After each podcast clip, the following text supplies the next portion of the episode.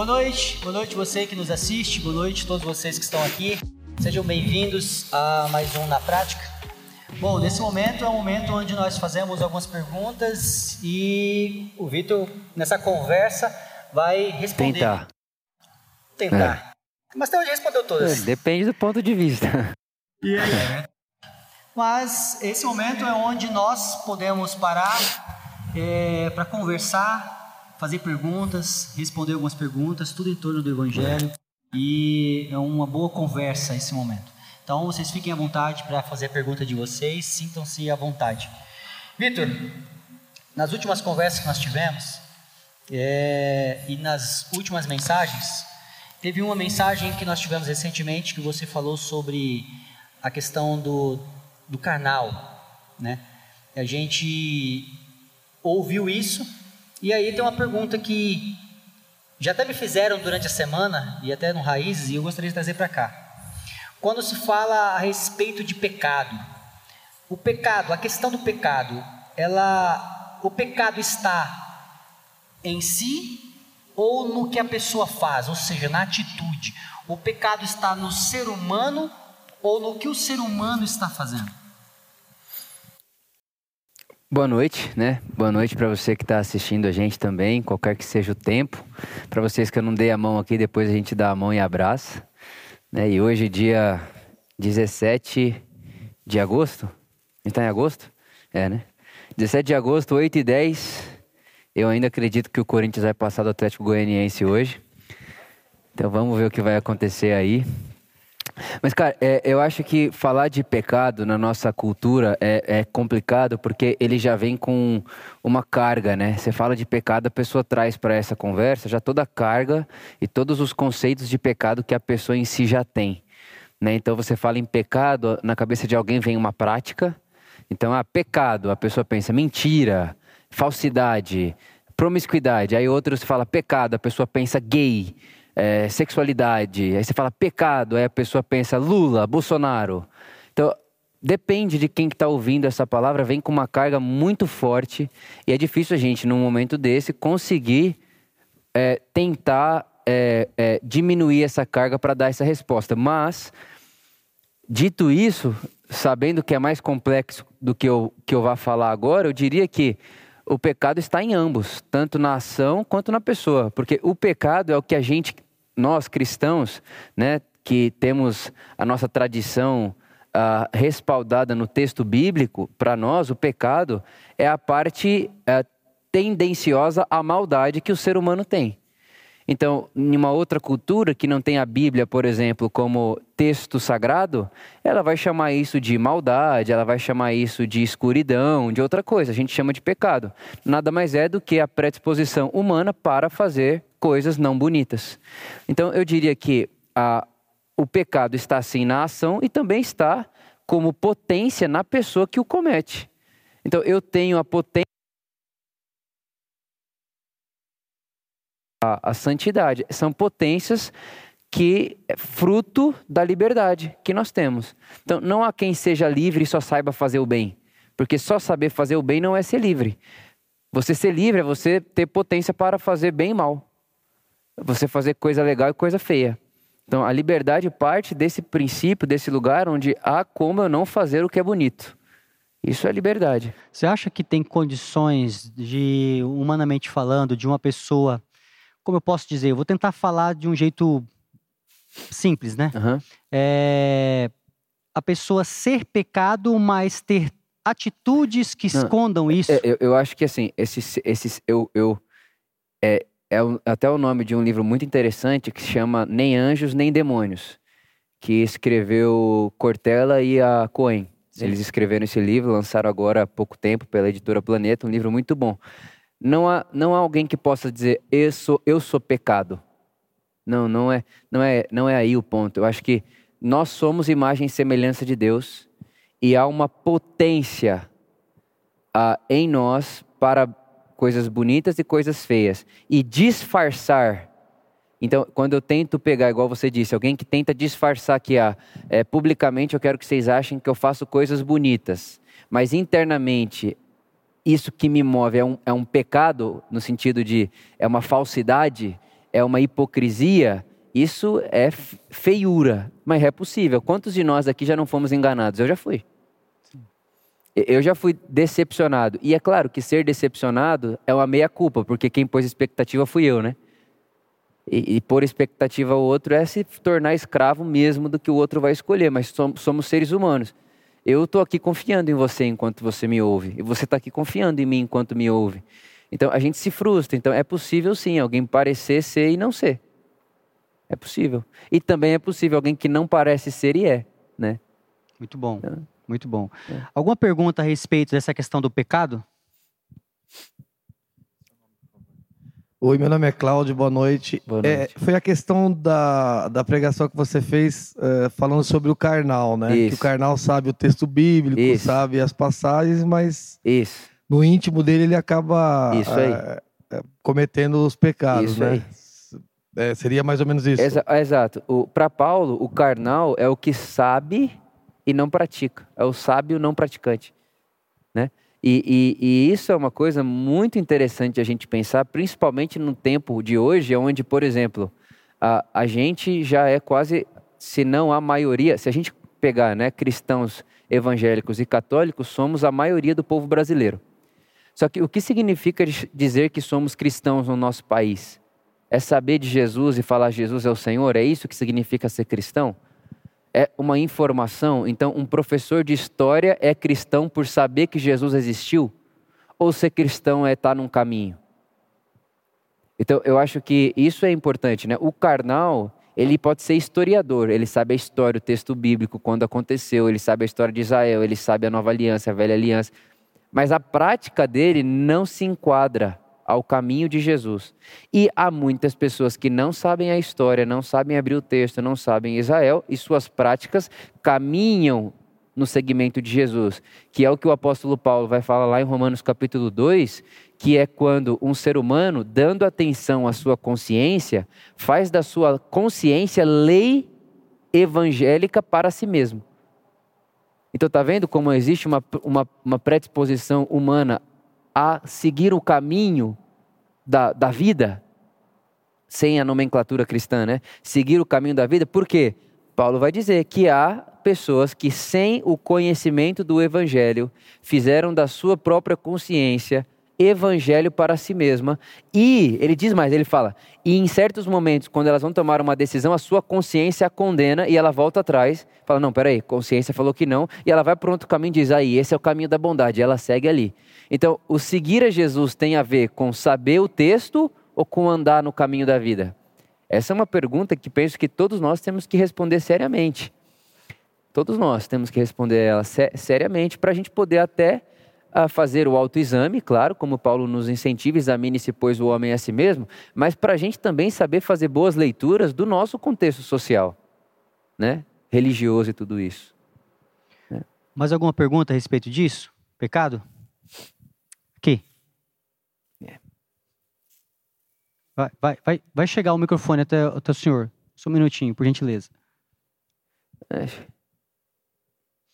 Na próxima você pode passar aqui, ó. É, tranquilo. Ah. Você tá bonitão, cara, de terno e tal. Pode passar é. aí. Aqui, aqui ó. Aqui, ó. Obrigado. Meu nome é Divaldo. Quando Jesus falou, é, perdoou, falou, vá e não peques mais. Uhum. Então, nisso ele quis dizer, eu, com pouca sabedoria, né? Quando você é, faz o pecado, ele quis dizer tipo assim: é, você gostaria de estar no lugar dele? Então só pense é, nisso, porque tipo assim, é, pecado é muito su, é, subjetivo, né? uhum. né? porque tem pessoas que às vezes fazem inconscientemente, uhum. pela talvez não conhecer também a palavra. Uhum. Sim. Então quando ele, eh, ele perdoou, eh, estavam condenando a prostituta, ele falou: Eu não, não te condeno, vá e não peques mais. Como uhum. se dissesse assim: Pense, é, fique no lugar da outra pessoa. Uhum. Então, isso eu acho que é para todo mundo, né? Então, às vezes, quando a gente não tem conhecimento do que é amor, do que é um monte de coisa, a gente erra. Uhum. Mas ele falou, antes de você falar, pense, se ponha no lugar da pessoa, né? Sim. Ou tenta melhorar, porque nós estamos aqui, todo mundo é pecador. É. Se um dia nós formos ser salvos, vai ser pela misericórdia, graça. pelo amor do Pai, é. pela graça. Isso aí. Agora, merecimento, é. quem sabe, né? não sei. É, eu, eu, eu, eu essa, essa, esse texto, né? Muitas pessoas usam muito ele, né? Tipo, ah, Jesus perdoa, mas diz vai, não peques mais. Mas a pergunta que a gente tem que responder ao ler esse texto é: que tom o Jesus que você lê tem nessa conversa? É um vai, não peques mais, porque se pecar, não adianta voltar? Ou é vai, não peques mais, porque olha o que o pecado faz com você, olha como ele te expõe, olha como ele te fragiliza, Olha como ele te desumaniza. Tá uma mulher nua, tá? Porque ela tá pelada. Não está no texto, mas ela está pelada. Por que ela está pelada? Porque ela foi pega no ato de adultério e não há misericórdia naquela religião organizada que dê à mulher o direito de vestir-se. Você acha que alguém falou assim, não, vai pôr a roupa primeiro? Só pensar um pouquinho, né, na, no contexto todo cultural da parada. Então, tá ali uma mulher, se não nua, com no mínimo um lençol, no máximo um lençol, na verdade, em volta dela. E Jesus está diante dela dizendo: Você está vendo como o pecado te leva a uma desumanização a ponto de você estar aqui agora, passando por isso? Então volte e não faça mais. Mas não é não faça mais porque eu não suporto te ver fazendo isso e se acontecer de novo eu apedrejarei você. Não, é vai não faça mais porque isso te faz mal. Então qual é o tom que o seu Jesus tem ao falar vai não peques mais? Isso é importante. Mais uma pergunta? Aqui. E ali? Boa noite, meu nome é Alexandre. Ale. É, as pessoas falam muito da igreja da hipergraça uhum. e faz a, colocação do pecado referente a isso, porque isso. nós sabemos que Jesus veio, todos os pecados foi na cruz Perdoado. por nós, foi perdoados. E muitas vezes existe uma perseguição da igreja do dia de hoje de falar de hipergraça. Qual a correlação e por que, que existe essa perseguição dessa certo. expressão da hipergraça? Como que nós, por amor, acreditamos que a hipergraça ou Jesus está sobre nós nesse sentido? Sim. Eu primeiro diria que existe um erro de linguagem aí, né? um erro linguístico. Por quê? Ah, todos nós concordamos que a graça de Deus é hiper. Sim ou não? Alguém aqui acha a graça de Deus pequena? Então, dizer hipergraça é um elogio. A graça de Deus é hiper mesmo. Mas a gente sabe que isso hoje, nos nossos dias, no nosso tempo, é um xingamento. É pejorativo. E quando se diz hipergraça, eles estão dizendo que há uma pregação do evangelho que não se importa com o pecado, o que é uma mentira. O que é completamente uma mentira, porque como é que eu posso acreditar que alguém que ouve que Deus então, eu estou dizendo o seguinte: como que alguém que ouve que Deus a ama, que ouve que Deus a perdoou, que Deus é com ela, que Deus é por ela, como que eu posso acreditar que uma pessoa constrangida por um amor, por esse amor puro, genuíno, gigantesco e hiper desse Deus, como eu posso acreditar que essa realidade, essa experiência vai gerar nessa pessoa uma carnalidade exacerbada? É, é, é, é impossível. Por exemplo, o apóstolo Paulo, em Romanos também, é, Romanos capítulo 1, Romanos, Romanos 1, 8, 18, alguma coisa ali, Romanos capítulo 1. Ele diz assim: Vocês se esqueceram que o que conduz vocês ao arrependimento é a bondade de Deus? Ou seja, eu me arrependo, que é no sentido de mudar minha mente, mudar os meus caminhos, porque Deus é bom. Então, pregar a bondade, o amor, a graça, a hipergraça de Deus revelada na pessoa de Jesus, para pessoas honestas, e quando eu digo honesta, é pessoa de boa índole e motivação, que está tendencioso, que está inclinado a desejar o bem, essa pessoa vai se arrepender, não vai se lambuzar de, de, de, de, de sujeira. Porque a sujeira que eu me lambuzo maltrata o outro. A sujeira que eu me lambuzo faz mal para o outro. Não há pecado individual. Todo pecado é coletivo. Então eu, eu penso no outro. O amor de Deus me abre os olhos para o outro. O amor de Deus me abre os olhos para a sacralidade, o sagrado que há em mim e em você e nas coisas à minha volta. Então o sexo, né, que foi um, um tema que a gente tocou. Cara, o, o amor de Deus sacraliza ainda mais o ato sexual. Então dizer que Ah, meu filho era virgem. Aí ele ouviu falar da graça de Deus e do amor de Deus e agora ele está se lambuzando com o sexo perverso. Sinto muito, mas é, ele era a fantasia ilusória da virgindade. Não havia virgindade em sua alma. Havia medo, culpa, receio, remorso, medo do inferno. Porque dizer que a graça de Deus superabunda em você, que Ele te ama, que Ele é por você, com você, que não há nada que você possa fazer que escape desse amor. Aí a pessoa fala: Ah, é? Então tá bom. Vou me lambuzar geral, tô nem aí. Até... Isso, isso é. Isso é. Isso é ser inimigo do Evangelho. É carnalidade. Carnalidade. Outra pergunta aqui. Tem aqui? Pode fazer aqui, depois a gente vai para lá. É, meu nome é Luiz. Luiz. Boa noite a todos. Entre os pecados colocados como pecados é, mais exposto, talvez por uma questão física, é a questão da homossexualidade. Uhum. Que é colocado isso, talvez por podermos enxergar, né? As pessoas colocam isso como um pecado. Uhum. Eu até vim aqui hoje porque é um assunto que vem me incomodando bastante, que eu vi uma questão ontem.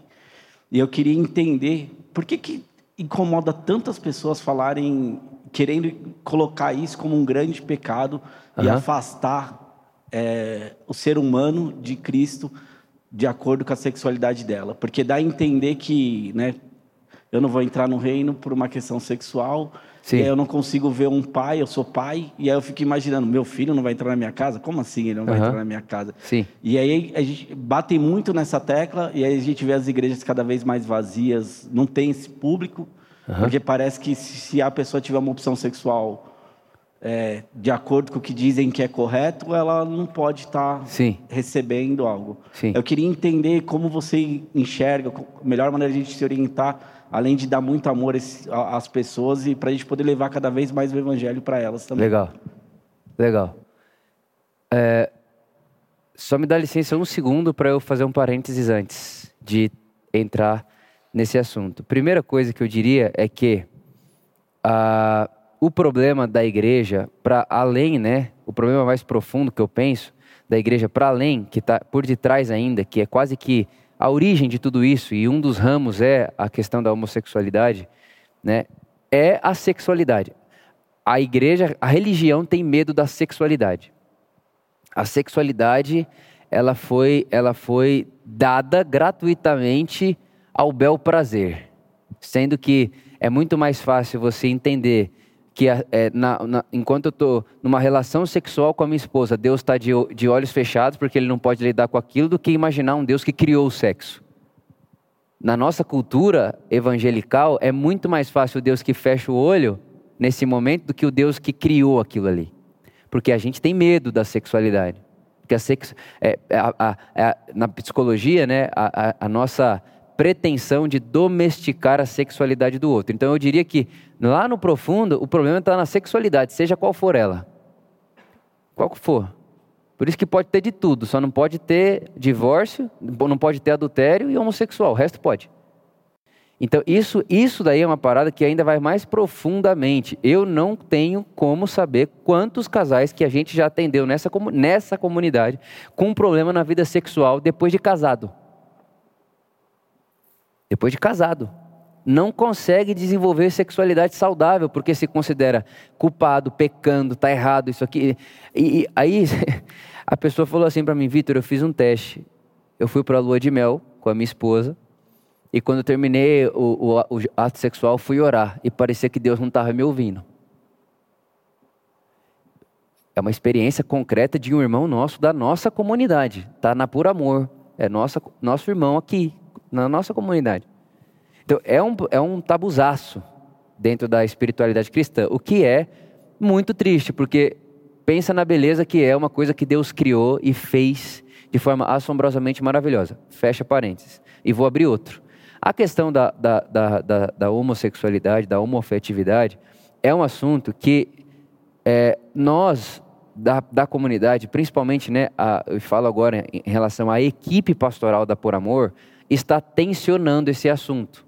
Então, o que, que eu vou pedir licença para você? Eu vou pedir licença para você nessa pergunta, porque é, eu estou na Por Amor agora.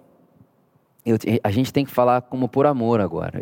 Eu estou falando representando irmãos e irmãs que pastoreiam esse lugar junto comigo e que estão ativos nesse assunto junto comigo. E aí eu vou pedir licença da não estou querendo fugir não da sua pergunta, tá? Não mesmo. Mas é só um pouco de de, de respeito e de, e de estratégia é, comunitária porque é um assunto que a gente tem que tensionar, mas não pode estourar, né? Então, o que eu digo a você, que é parte da Pura Amor, é que estamos tensionando esse assunto muito internamente e que o pecado que a gente precisa lidar hoje é a homofobia. Ah, a gente não percebe o que a gente está fazendo e eu acho que a voz de Deus ou a voz de Jesus nos nossos dias é: Pai, perdoa-os, eles não sabem o que fazem. Fazem pela ignorância do seu saber e do seu pensar. É Jesus dizendo: vai chegar o dia em que matarão pessoas em nome de Deus. E a gente acha que matar é tirar a vida. Mas matar é mais do que tirar a vida. Excluir é matar. Né? Desproteger é matar. Não incluir é matar. Então, há formas de matar em nome de Deus. Não é só tirar a cabeça de alguém, dar um tiro na cabeça de alguém. Isso não, não é só assim que se mata uma pessoa. Então, a gente tem na comunidade diversas conversas é, tensionadíssimas, e aí o Tiago, minha testemunha, está aqui. Não só o Tiago, tem mais pessoas aqui que participam dessas conversas. Ah, e penso eu que. Um, é isso, né? É isso. É, mas só para vocês ouviram o Vitor falando e posso confirmar de fato isso. Inclusive, isso é tão recente, essas conversas, que em, em menos de uma semana já conversamos duas vezes é, sobre, sobre isso. É uma coisa que está muito no nosso, nosso radar, isso. Posso uma pergunta? Agora, o que há de comum em todos nós é que a homofobia é pecado, né? Homofobia é pecado. Boa noite. Só, só um minutinho, queria falar?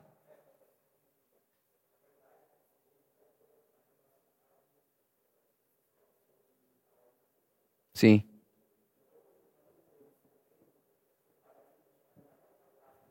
Isso. Isso. Perfeito. vai trazer morte. E eu tô, eu tô falando como um pai agora. Perfeito. Como pai. E aí a gente escuta algumas coisas, graças a Deus, no nosso coração, e a gente está aqui aprendendo cada vez mais, mas a gente escuta as pessoas dizendo assim: Deus faz uma coisa perfeita, é. então você não está cumprindo. Então quer dizer que uma criança que vem com autismo, Isso. É, uma criança que vem com Down, então tá tudo Cara, bem. É, é, é, é chega a ser ignorante é. intelectualmente também. E a dor é referente a isso, porque. Então eu, eu vim pela dor, eu pequei, eu prejudiquei pessoas, mas Deus me salvou porque é. eu sou hétero, tá tudo é. bem. Então é mais nesse, nesse sentido de dor, essa, não vou dizer raiva, né? Que a gente tá mais Indignação. Essa mentira que vem colocando e afastando essas crianças, Isso. essas pessoas que estão se conhecendo. Isso. Porque a gente sabe que Jesus vai encontrar eles uhum. no final. Mas o problema é até chegar lá, né? Sim. E a gente sabe que a igreja, às vezes, ou a nossa comunidade, ou a nossa casa, é aquilo que pode acolher melhor. Uhum. Né? Então parece que nós somos cada vez mais pecadores ou afastando essas crianças, essas pessoas que estão se conhecendo. Uhum. Então, é, é, só, não era para polemizar, eu sei que é um tema deve ser muito difícil para vocês, uhum. mas é questão do amor, porque eu não, não acredito nesse Deus é que eu. vai afastar, eu não acredito. Nem então eu. eu não estou aqui o Deus do amor que vai depende, escolher. Depende então quer dizer que eu posso casar cinco vezes, é, é, tá tudo bem. Isso aí. Entendeu? É, então não é, era. É, é, assim, é mais é... a tristeza da dor daquilo que eles vão. Assim, Isso. sabe? Como, Isso. como podemos abraçá-los e amá-los cada dia mais. E eu sinto que aqui nós podemos trazê-los, vem aqui não, conhecer. Uma é. das pessoas que mais me ajudaram foi minha prima, que é homossexual. Isso. Falar de igreja para ela, ela não nem pensar, não vejo a hora dela chegar e falar, vem aqui, vamos lá. Isso, traz mesmo. Sinta-se bem. Isso. É, o, o, que eu diria, né, sobre o, o tema é que é, é, é um, é um é um desperdício a gente acreditar que, que Deus chega em mim e diz: Oi, Vitor, hétero, casado com Luísa, pastor da Por Amor, que faz triatlon e, tipo assim, tudo bem com você? Deus chega e diz: Oi, Vitor. Oi, pessoa. E, e a pessoa está por detrás de todos esses títulos e dogmas e, e identificações sociais.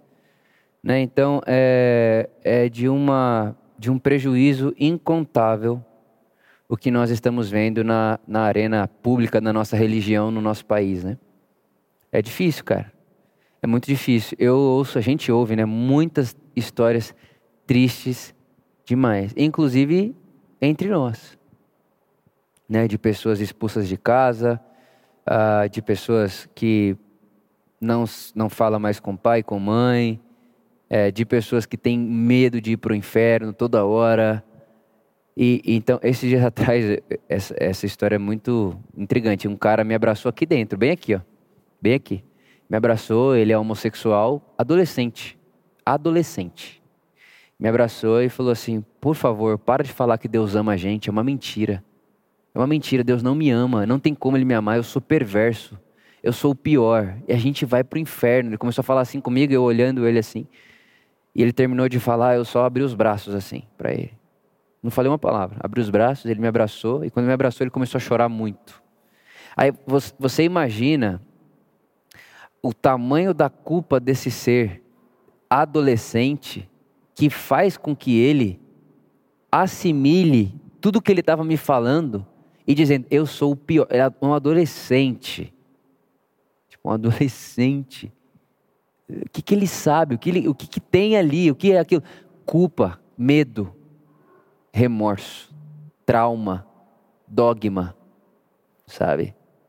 É, então, assim, é uma. É um assunto, o Tiago sabe, como eu disse, minha testemunha, a Luísa é minha testemunha de quantas vezes eu tô meio down assim, ela, o que, que foi, amor? Eu falei, adivinha o que eu tô pensando? Sabe? Adivinha o que eu estou pensando? Estou pensando nisso, nesse, nesse lugar, nessa, modelo, nessa, nessa, nessa, nessas pessoas. Porque é uma coisa que eu falo muito aqui que eu acho que vale a pena dizer: a igreja não pode ter pauta, ela tem que ter gente. Não estou falando de pauta, estou falando de pessoas. Não estou falando de ideias, estou falando de gente. Nosso irmão, seu irmão, meu irmão que, que recebe a gente aqui, que ministra para a gente, que fala com a gente, que abraça a gente, que ajuda a limpar o banheiro, que ajuda a mexer na cadeira. Nossos irmãos que estão aqui, ó colaborando com a gente. Não é uma pauta, são as pessoas. Tem nome, rosto, né? Cheiro. Muito bom. Sim, a gente vai para cá, depois a gente vem para cá, já?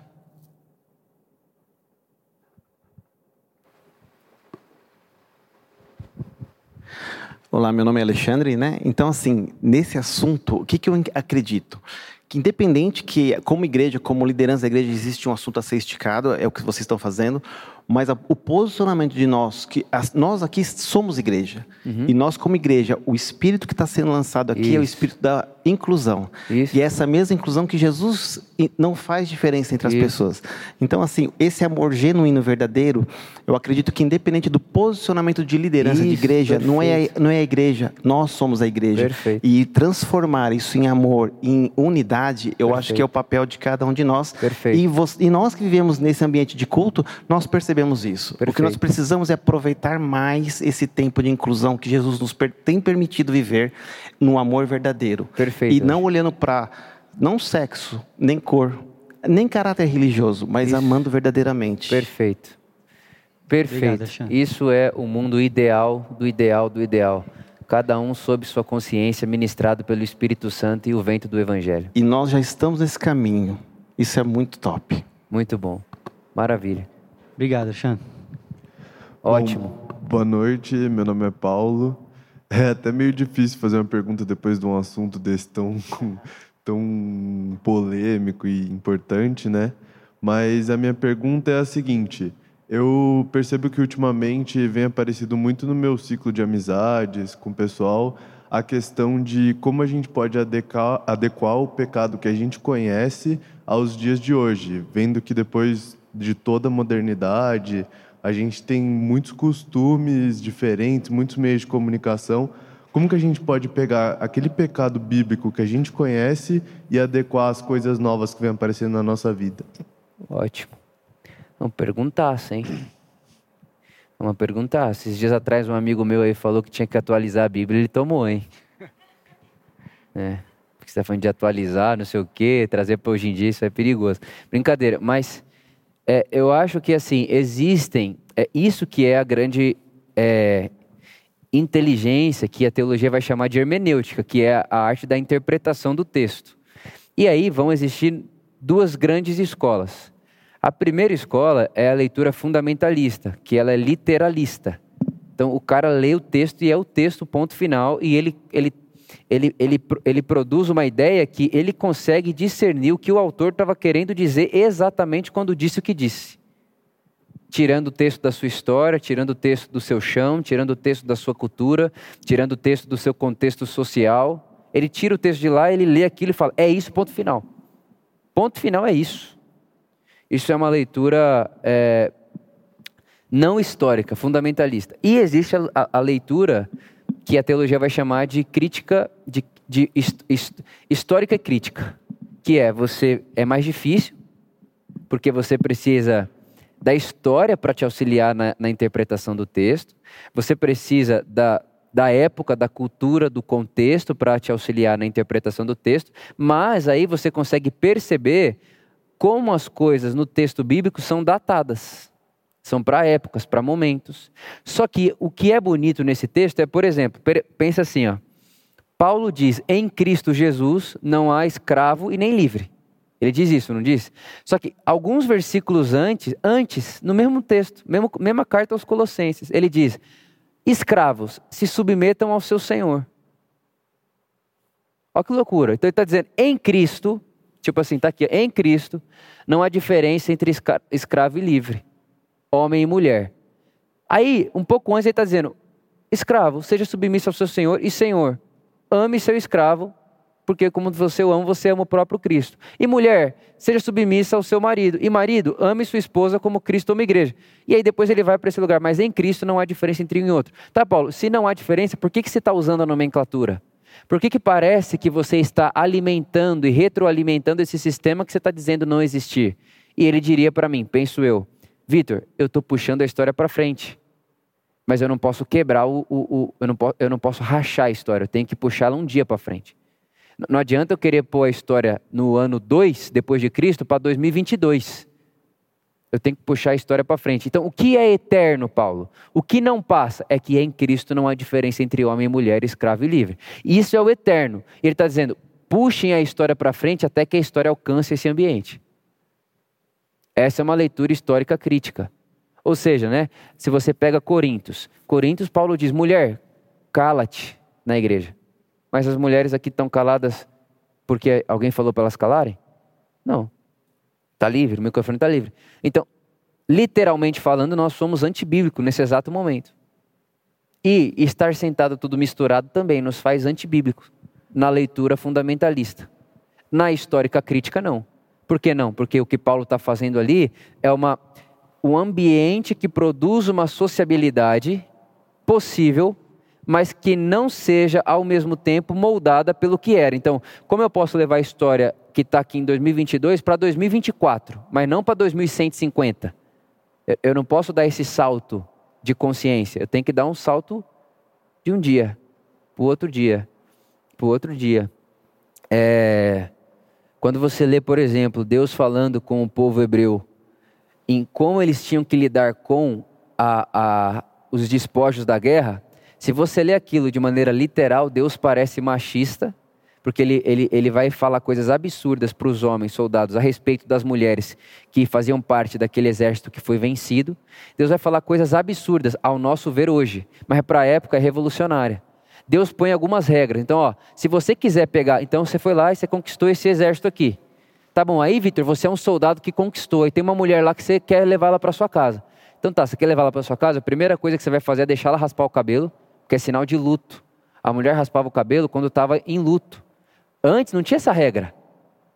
Essa, você é a mulher do exército vencido, eu faço com você o que eu quiser, a hora que eu quiser e a hora do jeito que eu quiser. Aí Deus fala: não, você vai deixar ela raspar o cabelo. Você vai deixar ela três meses de luto, porque era o tempo que eles respeitavam do luto. E você vai levar ela para sua casa. Você não vai usar ela aí no, no despojo da guerra como se ela fosse um objeto. Então, se a gente olha hoje Deus falando, deixa ela raspar o cabelo, leva ela para sua casa e só depois você vai consumar essa relação com ela, a gente fala, que Deus é esse? Mas na história, Deus está puxando para frente. Deus está dignizando a mulher. Deus está trazendo é, é, é, dignidade. Deus, Deus, Deus não está dizendo, ó, em Cristo não há diferença entre homem e mulher, porque nem seria compreendido naquele texto, mas ele puxa um dia para frente. Então eu penso que Deus está sempre no amanhã nos chamando para lá. E esse é o nosso papel. E sem uma leitura bíblica, histórica, crítica, a gente não consegue fazer isso. A gente fica sempre no passado. É por isso que, infelizmente, na minha leitura de social que nós vivemos hoje, há muita igreja que não tem mais o que dizer para além das suas paredes. Porque a gente está em 2022, a gente não está em 1800, 1500 na reforma protestante. Não está, 1800, né? Não está, a gente está hoje. Como é que faz? Então, para responder hoje, a gente tem que estar tá hoje. E tem que manter puxando a história para frente. Eu, eu, eu penso assim. E aí é entender que há pecados que são da ordem do ser, da eternidade. Então, não há um momento na história humana que mentir não seja pecado. Matar não seja pecado. Escravizar. Não há mais como a possibilidade de alguém ter um escravo e falar assim: não, isso aqui é, Deus aprova, isso aqui está na Bíblia. Mas como está na Bíblia? Está escrito lá, Paulo falou para eu tratar bem meu escravo, eu trato ele bem eu dou comida e casa. Tipo, dá para fazer isso hoje? Há quem diga que sim. Né? Mais perguntas? Respondi, será? É. Aqui, Vini.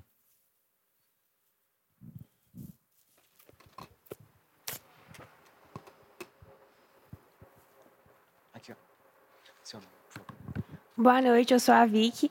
É, eu queria na verdade, saber que, tipo assim, o pecado é, é o que eu faço que fere o outro?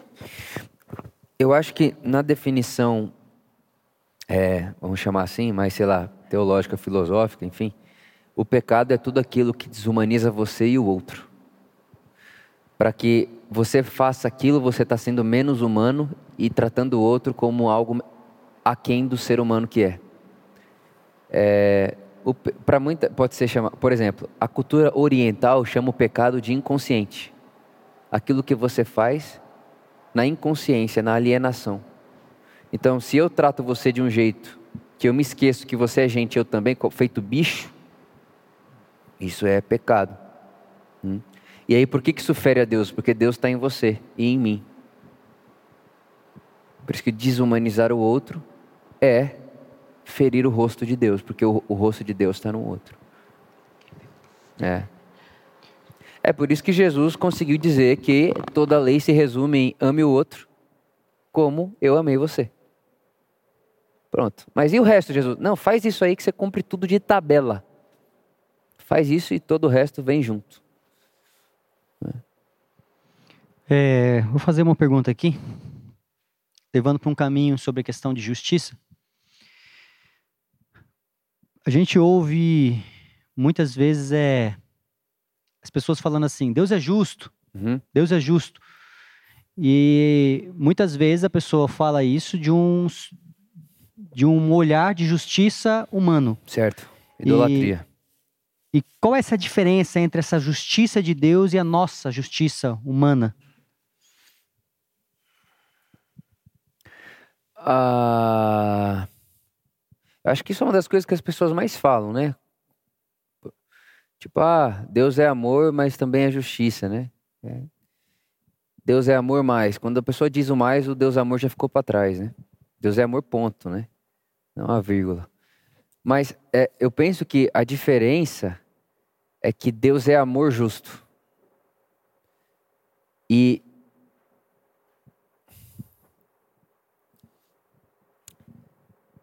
quando você coloca o amor como prefixo para tudo aquilo que Deus faz, o amor só pode o que o amor faz. Deu para entender o que eu disse? Então, se o amor é prefixo, ele vem antes, passa por o amor, passa pelo amor aquilo que Deus faz, então não há como eu acreditar ou pensar que a justiça de Deus não seja também um gesto de amor. E o que, que seria a justiça de Deus? A justiça de Deus, segundo Paulo, é justificar o pecador. Então, geralmente quando a gente ouve a pessoa a justiça, falando... a justiça humana mata quem matou. Olho por olho, dente por dente, não é? A justiça de Deus é eu não quero acabar com o malvado que matou. Eu quero possibilitar transformação para que ele experimente vida. Porque quem mata já está morto. É. Quem mata já está morto. Então o que, que vem a justiça de Deus fazer? Dar vida para quem está morto. E aí Paulo vai falar que é o escândalo da graça. Que é o escândalo da graça. Então, a justiça humana, ela é muito. E o problema é quando a gente quer espelhar em Deus a nossa justiça, né? Exato. Então, tipo assim, Deus se parece com um pai que eu vou ser pro Pietro. Aí eu olho pro Pietro e falo assim: Eu não tô vendo, mas Deus tá, hein? Como quem diz, eu não vou ver, mas Deus vai fazer o que eu faria se eu estivesse no lugar dele. O que, que é isso? É espelhar em Deus a imagem do Vitor, ao invés de fazer o contrário. Como é que o Vitor pode se transformar à semelhança de Deus? Tem uma história muito legal que um soldado americano chegou no presidente Lincoln e falou assim para ele: estavam vivendo uma guerra lá, não me lembro exatamente o país onde eles estavam. E aí chegou no presidente Lincoln e falou assim: Olha, é, o negócio tá feio na linha de frente lá, o negócio tá feio. Tá morrendo muita gente. Tá tudo se acabando. E aí ele terminou a frase dizendo para o presidente Lincoln o seguinte: Eu espero que Deus esteja do nosso lado. Aí o presidente Lincoln falou assim: Eu espero outra coisa. Eu espero que a gente esteja do lado de Deus. Muito bom. É... E a diferença é gigantesca, né? Alguém que quer Deus do seu lado, é usar Deus para o meu projeto de justiça, e alguém que diz: Deus, me leva para o seu lado. Eu quero estar com você no que você está fazendo. Eu não, eu não quero pôr Deus no plano do Vitor. Eu quero pôr o Vitor no plano de Deus. Eu não quero que Deus abençoe os meus planos. Eu quero andar no dele, que já é dele. E por ser dele, já é abençoado. Entende? Então, na questão, por exemplo, que a gente tocou no assunto da homofobia, Deus está do nosso lado ou a gente que tem que ir para o lado de Deus? Sabe? É... Vitor, como é que está a questão da igreja ser uma multiforme face, sabedoria, gente de toda tribo, raça, cor, jeito, tudo? Aí eu falo, Deus, o negócio está feio lá, viu? Aí ele, mas as pessoas estão comigo, elas estão me querendo com elas. Esse é o grande ponto da justiça. Geralmente a gente ouve a frase que Deus é justo justamente por Deus vai lutar a minha causa, né? É. preciso é. dessa ajuda, Deus. É. Faça isso por mim. É.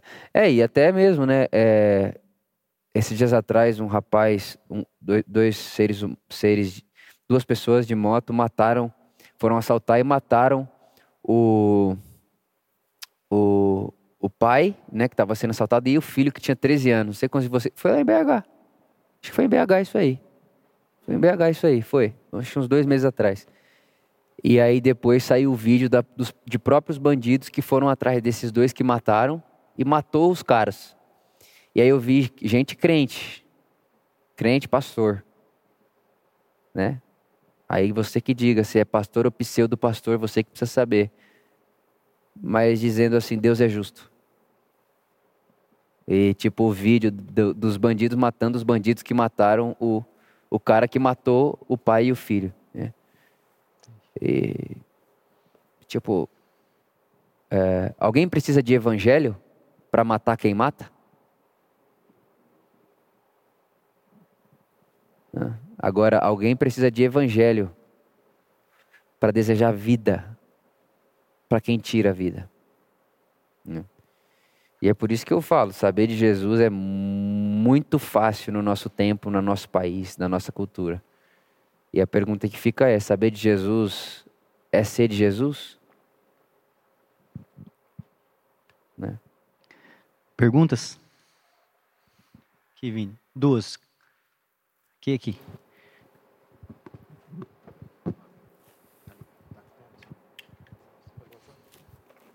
Boa noite. Boa noite. Boa noite. É, meu nome é Renato. E é só voltando naquele tema que o Vitor falou, da o Paulo pregando na época e ele não poderia dar um salto, uhum. né? E pode, pode voltar nesse tema, né? Pode, pode, pode, fica à vontade, por favor. E quando ele fala isso aí, aí eu lembro de Jesus quando falou para Nicodemos, Sim. que ele precisava precisava nascer de novo. Isso. Porque o nascer de novo é um processo. Isso. E nós precisamos passar por esse processo para poder chegar nessa mente de Cristo. Então, há um processo, não dá para dar um salto. É isso aí. Tem que ter um processo, tem que ter um aí. nascer de novo. É isso aí. Como para mim estar tá aqui hoje, eu precisei passar por um processo, porque quando eu vim a primeira vez, eu falei, é loucura. É isso aí. Porque eu vim da religião, Legal. vim dessa cultura que. Pô, que bacana, é, cara. Tu, é, o que os olhos, né? É o que os, os olhos está vendo. Se os olhos não vê, é santo. E essa cultura que o que a gente está vendo aqui, um é santo, outro não é santo, por causa da opção sexual ou, ou não, enfim. Uhum. É, esse é pecador, esse é santo. Uhum. Então você vem dessa cultura, então para você quebrar isso, você tem que passar por um processo. Isso. Que é quando Cristo falou para Nicodemos, você tem que isso. nascer de novo. Isso. Então, se a gente não nasce de novo, é, a gente não consegue entender. E para nascer de novo também tem um processo, tem um tempo. Isso.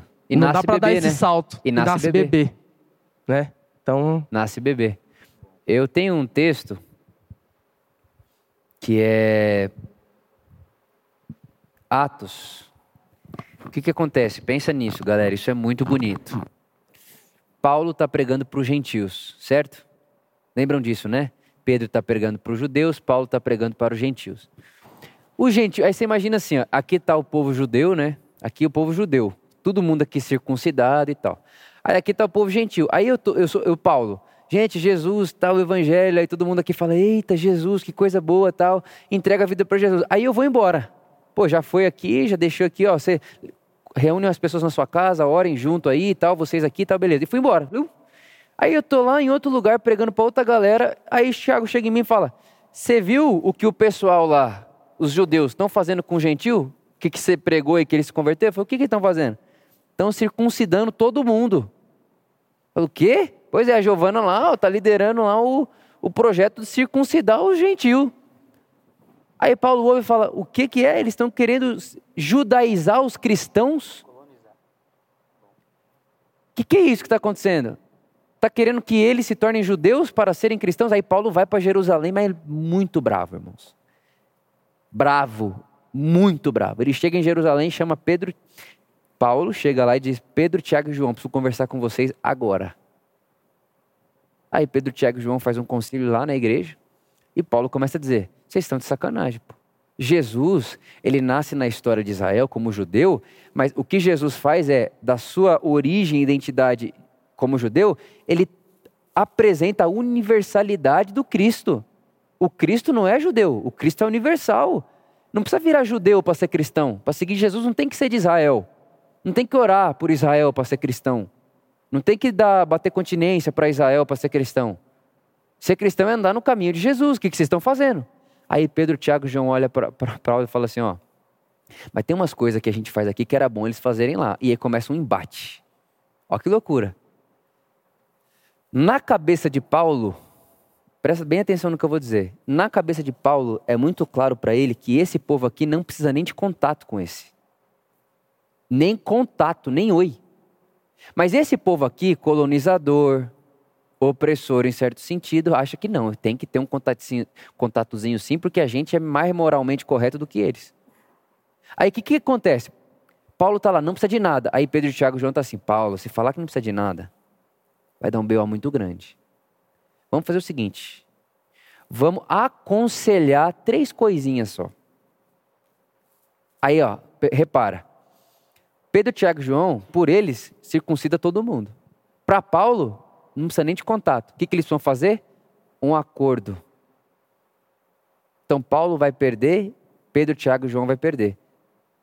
Todo mundo perde e eles fazem um acordo. E aí eles mandam uma carta daqui para cá. Fala assim: ó, a gente se reuniu aqui e aí a carta deles está escrito o seguinte: e pareceu bem ao Espírito Santo e a nós. Olha que lindo pareceu bem ao Espírito Santo e a nós não lhes impor nada além de. Aí dá três conselhos: ó, oh, não coma carne molada, não se entrega a depravação sexual e tal. Repara o que está acontecendo aqui? Está todo mundo perdendo. Para quê? Para se encontrar no tempo. Tá puxando a história para frente? Tá. Mas Paulo conseguiu pôr tudo o que ele queria pôr ali? Não. Pedro, Tiago e João conseguiram pôr tudo que ele queria pôr ali? Não. Tanto é que depois Pedro está lá conversando com gentios. Lembra dessa história de Gálatas? Pedro está conversando com gentios. Quando Paulo chega, Pedro, na verdade, está aqui conversando com gentil. Paulo está olhando Pedro. Aí começa a chegar uns judeus desse povo aqui que queria circuncidar vocês. Quando Pedro, que era judeu desse povo, vê esse povo chegar, Pedro começa a se afastar assim do gentios. Aí Paulo vê de longe e fala assim: Ah, entendi, Pedro. É sério que você vai fazer isso aí? Porque seus irmãos judaizantes estão chegando agora, aí você vai sair de perto dos gentios, mas antes você estava comendo com ele, o que, que é isso? Então, repara que está todo mundo perdendo, mas a história está andando para frente. É o que está acontecendo, o que aconteceu com você, é o que está acontecendo comigo. A gente está perdendo o tempo inteiro, porque para construir é preciso desconstruir o tempo inteiro. O tempo inteiro.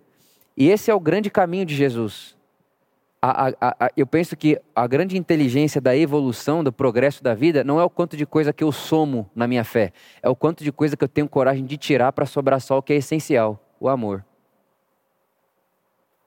Penso que o caminho de Jesus é mais sobre tirar coisas do que pôr. Sabe? Então é mais ou menos isso aí.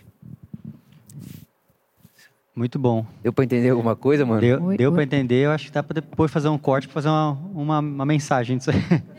Vou pregar isso aí domingo, então. É, ficou muito bom. Aqui, né? Oi. Cadê? Aqui. Oi. Fica à vontade. Oi, boa noite. Meu nome é Ana. Ainda sobre o pecado, eu queria que o Vitor me esclarecesse, né? Porque a gente escuta tanto isso, né? Que Deus ama o pecador, mas ele abomina o pecado. Uhum. Que até um pensamento nosso é pecado, né? Uhum. E sobre assim, aquele versículo que a gente escuta tanto, né, que o salário do pecado é a morte. Então eu queria entender isso. Uhum. Ó, o, o, o, o que é o pecado? O pecado é, é o mal, certo? É o fazer o mal, certo?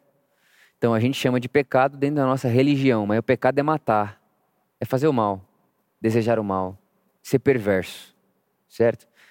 E o dia que, na nossa história, né, de Gênesis, o homem peca e ele sai desse espaço onde a maldade não lhe é ali tangível, o que acontece? Um assassinato. Porque quando o homem peca, ele não só passa a morrer, mas ele passa a matar. E aí Jesus vai dizer que chamar alguém de idiota é assassinato.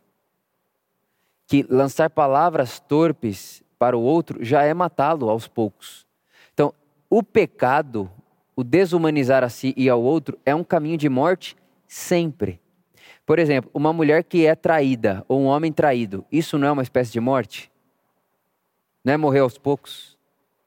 Uma mãe que perde seu filho. Esses dias atrás a gente fez um velório de uma criança. Ó, desde quando a Por Amor começou, acho que é a quarta. Agora, quarta criança que eu vejo sendo enterrada por pais. Quarta, pergunta: esse velório é ou não é morrer aos poucos? É.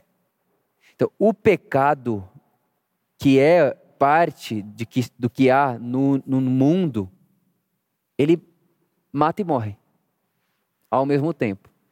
Está acontecendo isso aí. E quando diz que o salário do pecado é a morte, a cruz é isso.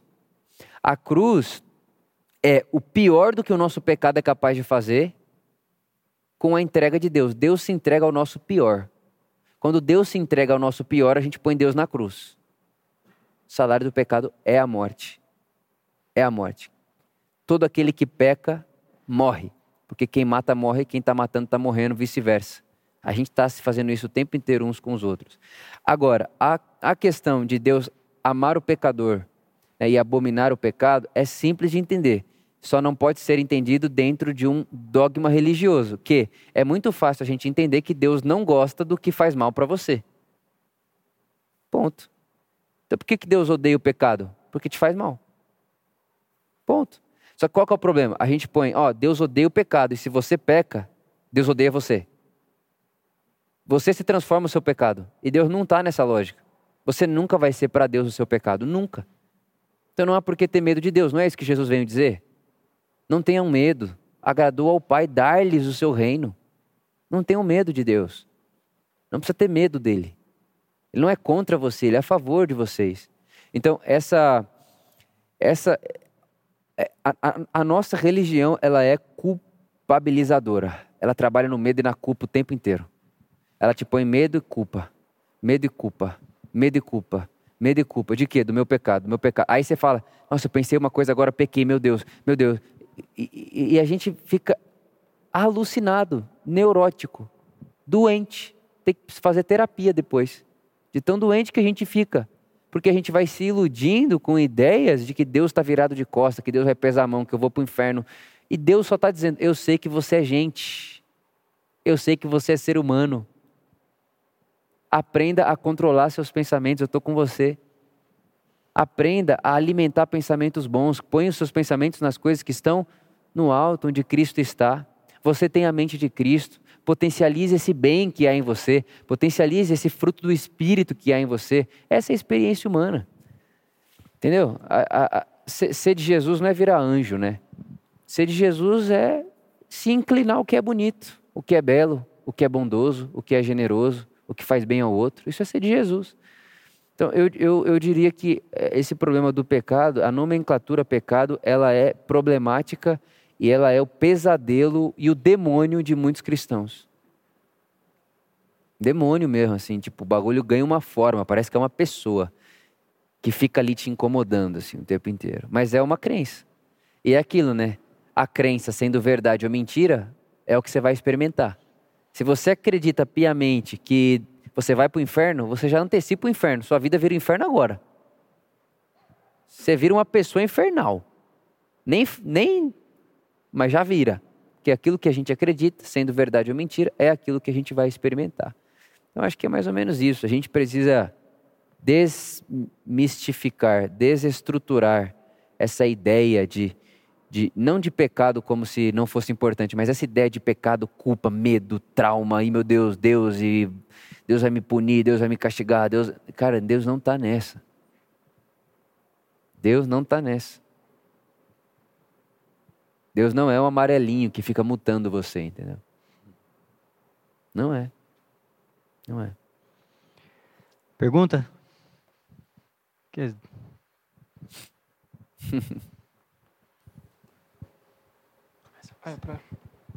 Oi. É, queria perguntar, tem uma frase muito falada no meio cristão que é, como é que é? Você, quando você vai evangelizar alguém, tá? contar de Jesus para alguém, a gente fala que eu dou a palavra, mas quem convence é o Espírito Santo. Sim. É uma frase comum que a gente tem. Aí eu fui ver se ela era bíblica primeiro, para não falar besteira aqui.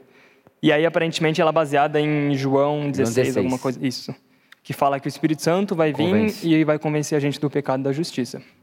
E aí me vem um questionamento, que vai ser meio. Não, é chato, é meio bobo que eu vou falar, mas é, eu penso assim: se eu falei com uma pessoa, vamos dar o um nome, Pedrinho, Falei para Pedrinho, Pedrinho não conhece Jesus, não, não ama Jesus, não conhece a obra da cruz. Contei para ele. Ele abriu com todo o coração, me ouviu, falou: beleza, entendi tudo que você falou, mas não creio. Eu acredito que é uma teoria que faz sentido, mas não acredito. Certo. E aí Pedrinho foi, viveu a vida dele, Jesus voltou, ele não foi para o céu. Na minha cabeça, eu fiz meu papel. Eu contei, eu contei para ele do evangelho. Pedrinho fez o papel dele, que é ouvir. Ele abriu o coração dele para ouvir, não foi nada que ignorou. É, mas seguindo essa frase, quem não fez o papel foi o Espírito, foi o Espírito Santo. Santo. então a condenação do Pedrinho devia cair no Espírito Santo e não no, não no Pedrinho. Eu sei boa. que é chato, já tem gente rindo, eu sei que é bobo. Muito boa. Mas é, é uma coisa que eu estou pensando esses dias, que eu falei, de quem que é a culpa, entre aspas, de, da não salvação do Pedrinho, né? A gente pensa muito no mérito, mas nunca pensa na, no demérito de quem que é a não salvação. É isso. Legal. Qual a pergunta? Eu não vou me tocar nesse assunto sem pergunta, não. uh, cara, muito legal. Sua pergunta é ótima. É, na verdade, sua colocação é ótima e eu concordo com você. Se for assim, se for desse jeito aí que você disse, se o que você disse é a verdade, a gente tem que condenar Deus no final. É. Deus merece ser condenado, se isso aí for verdade. Mas penso que não seja desse jeito. Pergunta?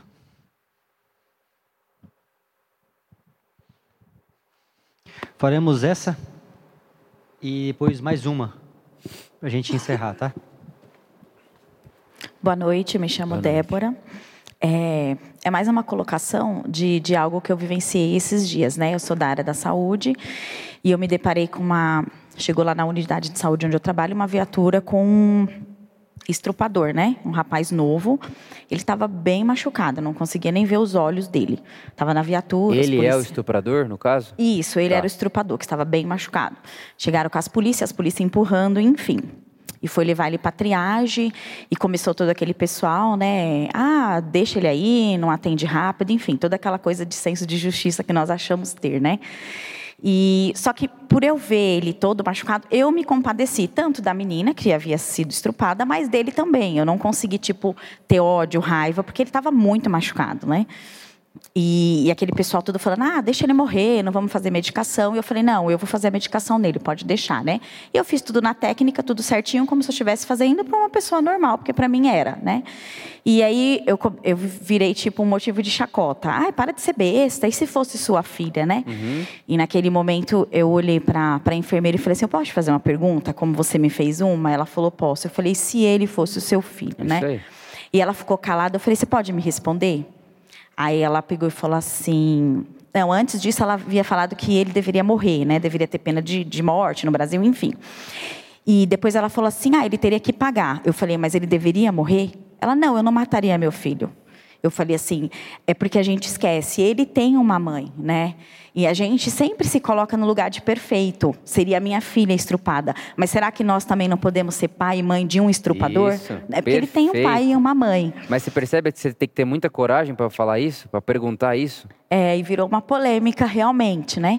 E ela falou assim: que igreja que você vai que te ensina isso, né? É, eu falei assim: eu aprendi que a gente tentar se colocar também que talvez o lugar, o lugar de julgado e de é. errado talvez possa ser nós, né? É. Porque você está se colocando que a sua filha poderia ser estrupada, mas o seu filho também pode ser um estrupador, ah. né? É triste dizer isso, mas a mãe não criou ele para ser um estrupador, isso. né? E Deus não fez ele para ser um estrupador. E eu não acredito que a pena de morte seria a solução, senão Jesus não teria morrido, teria matado isso, todo mundo que estava errando. Isso. Então, é, o que eu quero deixar aqui não é uma pergunta, é que a Por Amor me mudou mesmo. Ah, Realmente, hoje eu consigo me colocar que talvez eu possa ser esse estrupador ou alguém e que ele merece realmente conhecer esse amor que a gente conhece Amém. e tentar realmente. Porque quando a gente se põe, gente, no lugar do outro, a história muda. De você olhar para aquele cara machucado e falar, poderia ser meu filho, Amém. a nossa mente muda. Ela não conseguiu me responder se o filho filho dela morreria. É isso. Muito lindo essa história. Muito lindo mesmo. E, e, uma coisa que me veio quando, enquanto você falava é que a primeira coisa que Hitler fez foi dar gibi para as crianças da Alemanha dizendo que o judeu é um cachorro. Por que isso? Porque você precisa tirar a identidade do outro como pessoa para depois tratá-lo como bicho. Então, por exemplo, né, quando você vai ler os diários e, e as, os relatos né, de quem esteve lá em Auschwitz, por exemplo, eles vão dizer o quê? Que o processo era desumanizar para que, chegando na câmara de gás, o cara que apertasse o botão lá para jogar todo mundo lá dentro não pensasse ou não percebesse que estava fazendo aquilo com seres humanos. Então, perto da câmara de gás não tinha ninguém com a bochechinha rosada, não tinha ninguém no peso ideal, estava todo mundo fiapo. Porque o processo é esse: desumaniza para que quando alguém tiver que apertar o botão, não olhe para o outro identificando a si mesmo. É por isso que a gente aprendeu a chamar esses gay aí. Tudo é ideologia, tudo é o outro. O outro não tem face, o outro não tem nome. É, é um outro não ser humano, é um outro. É, é aquela limpeza higiênica, né? Tem que fazer uma higiene social. O estuprador tem que morrer. Tem que fazer uma higiene social, o homossexual tem que morrer. Tem que fazer uma higiene social, o preto tem que morrer, o judeu tem que morrer. Tem que fazer uma higiene social. Mas para isso acontecer, não pode ter um na minha casa. É? Porque se eu sei o nome, se eu sei o cheiro, se saiu de mim. A Luísa, ela, ela me abençoa muito. Ela, ela, ela fala muito disso comigo. Ela diz: não há um controle que a gente tenha sobre aquilo que o Pietro vai se tornar um dia. Porque é aquilo que o profeta disse, né? O, o profeta, o livro, né? Ele diz assim: Papai e mamãe, queira ser como seus filhos, mas nunca queira que eles se tornem como você. Eles nasceram no amanhã e você estava no ontem. Gosto disso. Isso é inteligente e evangélico, né? No sentido, me parece coerente com o que Jesus ensina. Então, é, se eu não te desumanizo, eu não consigo te matar. Né? Se você, se eu te vejo com um irmão, seu rosto está dourado, você está comendo comigo, eu não consigo dizer crucifica-o. Não consigo. Então eu preciso primeiro te desidentificar como gente, para que então eu consiga assumir que eu preciso de uma higiene social e você faz parte desse lixo que precisa ser jogado fora. Eu acho que, diante de o que a irmã falou, nós chegamos nesse ponto, acho que a gente pode encerrar. é, sei que tem, a gente poderia ficar aqui mais minutos ou horas conversando, que nessa conversa sempre surgem perguntas e é gostoso o ambiente, mas acho que a gente pode encerrar aqui. Eu queria que você falasse para a gente, fazer essas considerações finais, falasse de tudo, diante de tudo que a gente conversou hoje, o que você poderia deixar com a gente como uma mensagem final?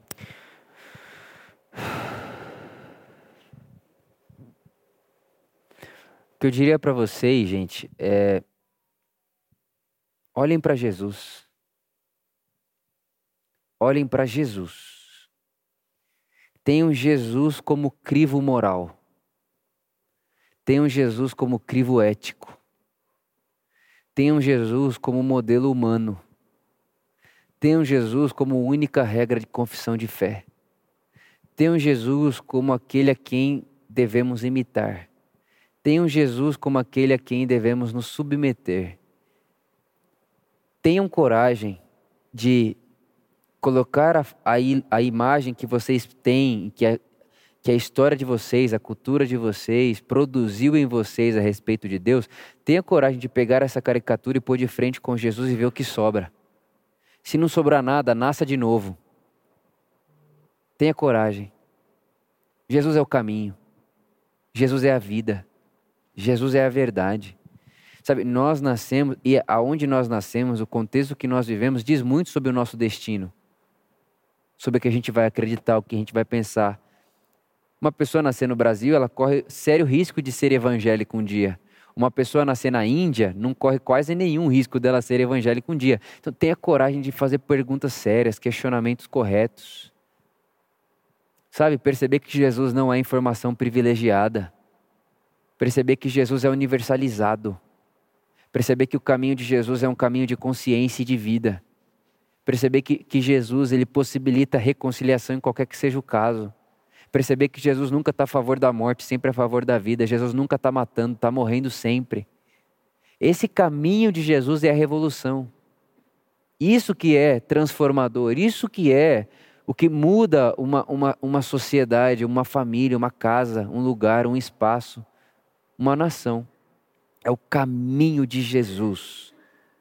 É o caminho. A Bíblia não tem esse poder. Os evangélicos não têm esse poder. A igreja no mundo não tem esse poder. O que tem o poder de transformar é o caminho de Jesus. É o caminho de Jesus. É o caminho do amor, é o caminho do, da mansidão, da humildade, da justiça. Que isso é interessante. Deus tem um amor incondicional, mas Deus rejeita o soberbo. Viu que loucura? Então o amor de Deus é incondicional, ele ama todos igualmente, mas rejeita o soberbo. Mas está do lado do quebrantado de coração. Percebe?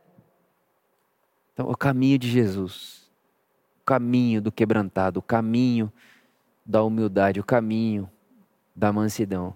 E diante desse caminho, não tenho medo de perguntar, e não tenho medo de questionar, não tenho medo de perderem o chão, porque nesse caminho é seguro perder o chão.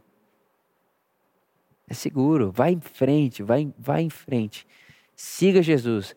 Eu aprendi a, a falar isso com um amigo meu, ele é americano.